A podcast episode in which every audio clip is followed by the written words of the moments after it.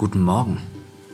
Wir sind in aller Herrgottsfrüh heute aufgestanden, nachdem wir das letzte Mal ja verschlafen hatten, und befinden uns jetzt im bekannten Bambuswald bei Kyoto. Man fährt dort mit dem Bus ungefähr 40 Minuten hin. Sehr wichtig wird wohl sein, dass man früh diesen Wald betritt, weil auch hier schnappt die Touristenfalle auf jeden Fall zu. Ist man zu spät da, ist das Ding komplett überlaufen. Es ist jetzt bei uns ja, 6.18 Uhr Ortszeit. Ein paar Leute sind schon hier, aber das geht auf jeden Fall noch alles ganz gut. Der Eintritt ist frei. Man muss aber auch dazu sagen, der Weg ist asphaltiert. Das ist jetzt irgendwie nicht so das Highlight. Am besten geht man etwas abseits und äh, dann bekommt man schon so ein bisschen das Gefühl, wow, krass, dass Bambus so hoch wachsen kann. Und ja, das sind so riesige Stämme aus Bambus, richtig hellgrün. Das sieht schon toll aus. Sehr zu empfehlen ist auch ein Besuch in der Gartenanlage eines berühmten Schauspielers. Der hat diesen gestiftet. Es gibt dort dann auch ein Teehäuschen und dieser Garten kostet allerdings Eintritt. Moment, was haben wir jetzt bezahlt? Ja, 6 Euro ungefähr umgerechnet. Dafür bekommst du dann aber in dem Teehäuschen auch ein, ähm, eine japanische Süßigkeit äh, und ein Matcha-Tee. This is Japanese sweets. Ah, sweets. Yes. Please take sweets before tea. Thank you. Thank you.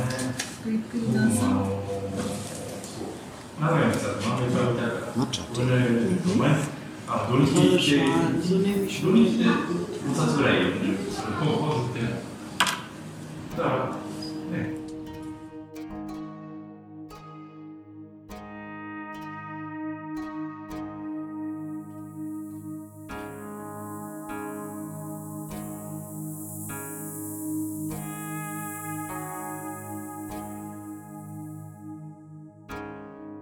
Die japanische Teezeremonie, auch bekannt als Sado oder Chado, ist ein ritualisierter Akt, der die Kunst des Teetrinkens betont und tief in der japanischen Kultur verwurzelt ist.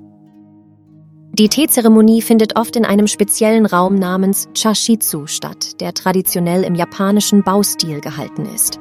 Der Raum ist schlicht und minimal eingerichtet, um die Aufmerksamkeit auf das Wesentliche zu lenken. Die Zeremonie wird von einem Chajin geleitet, einem erfahrenen Teezeremoniemeister.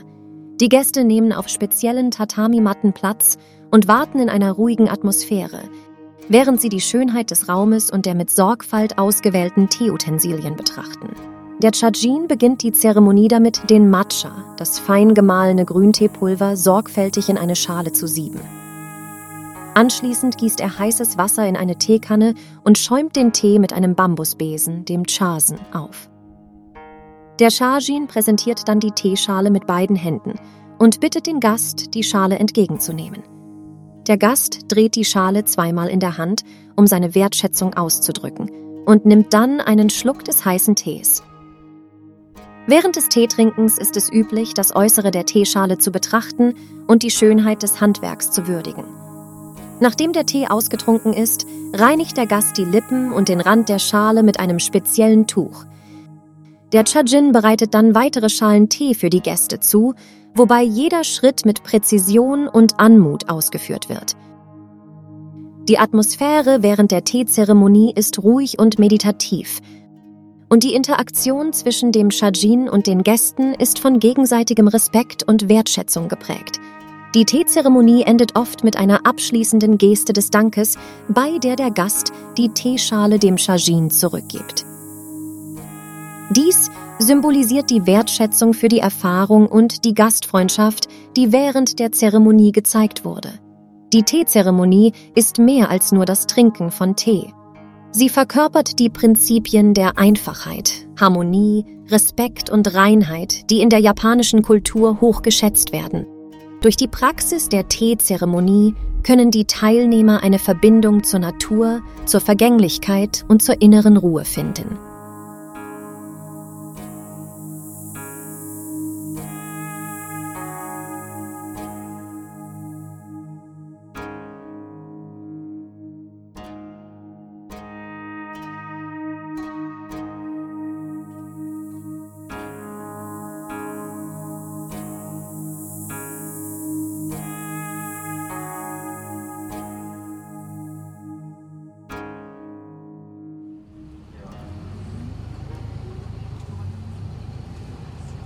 Das frühe Aufstehen hat sich auf jeden Fall gelohnt und es war ein tolles Erlebnis. Ich konnte auch ein wunderbares Motiv für meine Fotostrecke einfangen und jetzt geht es gleich weiter. Wir fahren zurück und zwar zum Nishiki-Markt. Wir wollen da mal ins Getümmel.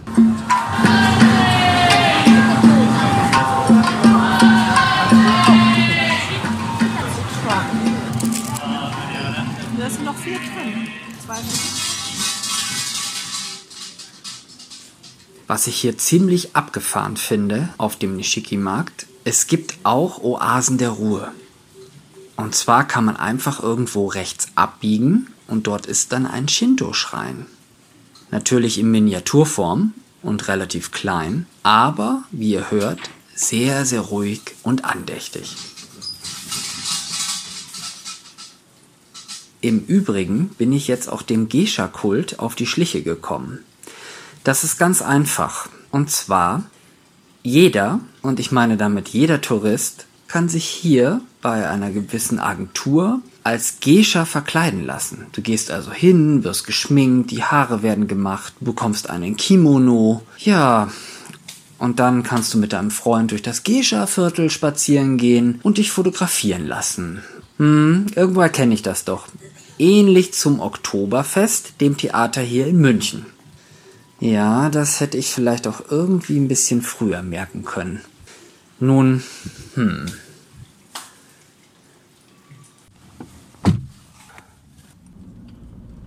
Ich bin jetzt nochmal mit dem Taxi unterwegs in das alte Gescher-Viertel.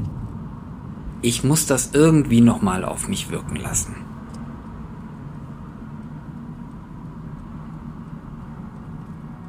Hier ist es sehr ruhig, vielleicht hole ich mir noch einen Tee, ich werde ein bisschen durch die Straßen schlendern und dann sehen, ob ich vielleicht ein Motiv einfangen kann, welches zu meiner Serie passt.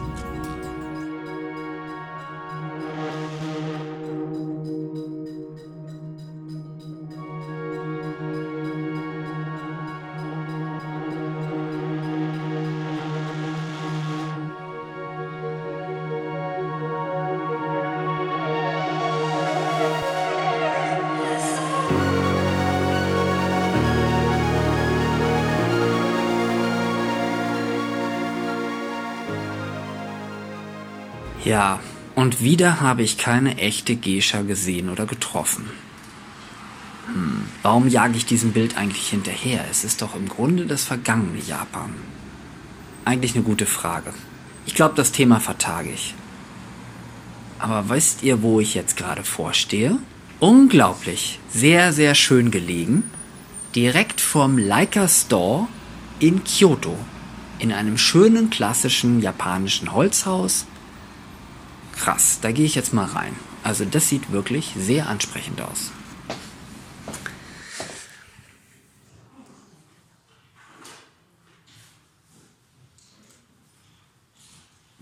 Tja, was soll ich sagen? Sehr geschmackvolle Räume, tolle Kameras. Hm. Also das haben die ja schon ziemlich drauf, ne? Das muss man ihnen lassen. Leica hat einfach ein cooles Design. Die Kameras fühlen sich einfach haptisch, wertig an. Ja, und gute Bilder machen die auch noch. Und dann kam es natürlich, wie es kommen musste. Ein sehr netter und aufmerksamer Verkäufer hat mich ein bisschen beraten. Ich durfte sämtliche Geräte testen, ausprobieren, welche mir irgendwie am besten taugten. Und ich habe natürlich gesagt, naja, ich bin ein Autofokusfotograf, ich mag das, wenn der Autofokus schnell ist. Und so schön die M10 ja auch ist, da fällt die bei mir einfach durchs Raster. Ist sie schon immer. Allerdings bin ich an der Leica Q hängen geblieben. Das wird mehr als ein Flirt.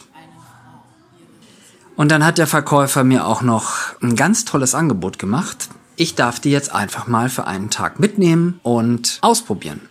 Für ihn war es natürlich unheimlich lustig, dass er einen Deutschen vor sich hatte, da Leica ja ein deutscher Kamerahersteller ist, und konnte überhaupt nicht verstehen, dass ich mit einem japanischen Fabrikat unterwegs bin.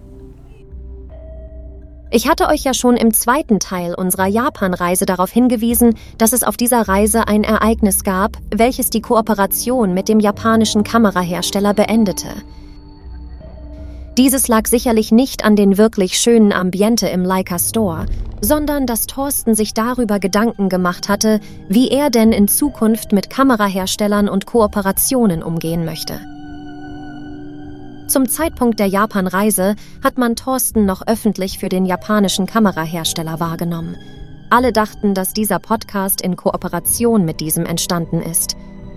Was natürlich nicht der Fall war, und dieses ärgerte ihn wirklich sehr. Da er nun schon seit mehreren Monaten kein Projekt mehr angeboten bekommen hatte, braucht es unbedingt ein Signal, was öffentlich wahrgenommen wurde. Damit er nicht länger unbezahlt als wandelnde Litfaßsäule für den japanischen Kamerakonzern stand. Ja, was soll ich sagen, der Zufall meinte es in diesem Falle gut mit ihm. Generell stehen Thorsten und ich auf dem Standpunkt, dass bekanntere Fotografen nun mal genauso entlohnt werden müssen wie Spitzensportler, wenn sie einen Ausrüstervertrag haben.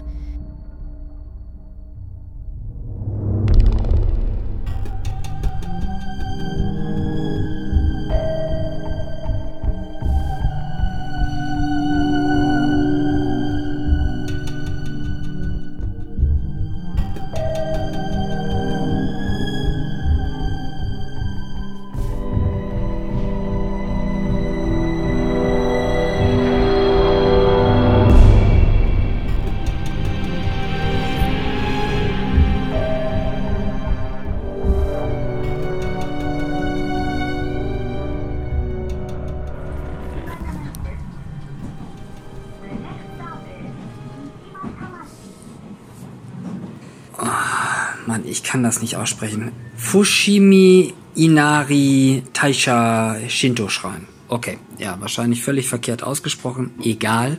Wenn ihr mal hier seid, ihr werdet wissen, welchen Schrein wir dann besucht haben. Ich habe jetzt mal die Leica Q dabei und werde versuchen, hier ein paar Motive einzufangen. Ich bin mir jetzt nicht wirklich sicher, naja, zu viel Skepsis ist vielleicht auch nicht gut, also von daher einfach mal laufen lassen und ich bin gespannt. Okay, ich habe den feinen Herrn ein bisschen überredet, damit er mit mir in diesen großen Shinto-Schrein fährt. Hier nochmal der Name richtig ausgesprochen. Fushimi Inari Taisha. Dieser Schrein ist der Gottheit des Getreides äh, gewidmet. Und der hat einen Mittler zur Menschheit, das ist der Fuchs gibt es auch überall hier so kleine Anhänger zu kaufen, so Touristennippes. Aber interessant ist, oder beziehungsweise ja, schmerzlich interessant ist, der Fuchs ist dem Menschen hier suspekt, weil er dieser Mittler zur Menschheit ist und ab und zu auch Besitz von einem Menschen annehmen kann. Zwar fährt er dann durch den Fingernagel in den Körper desjenigen welchen. Ja, und ich habe seit gestern einen ziemlich dicken Mittelfinger. Inzwischen ist das schon eine ausgewachsene Nagelbettentzündung, also sehr unangenehm, schmerzhaft. Und ja, die machen sich jetzt hier schon lustig darüber. Wir werden mal sehen, äh, wie das endet. Also heute habe ich eher das Gefühl, das Ding platzt.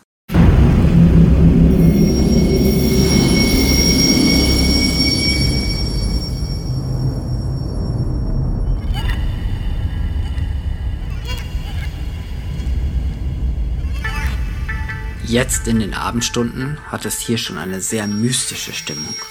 Und es hat sich gelohnt, hier hinzufahren.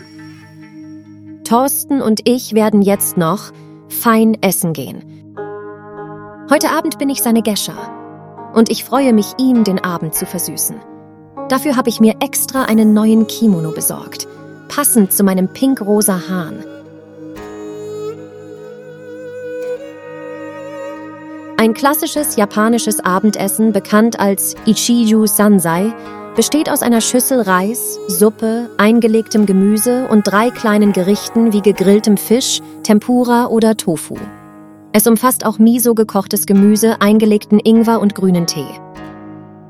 Die Präsentation ist kunstvoll und die Zutaten sind frisch und saisonal. Es wird bestimmt wunderschön.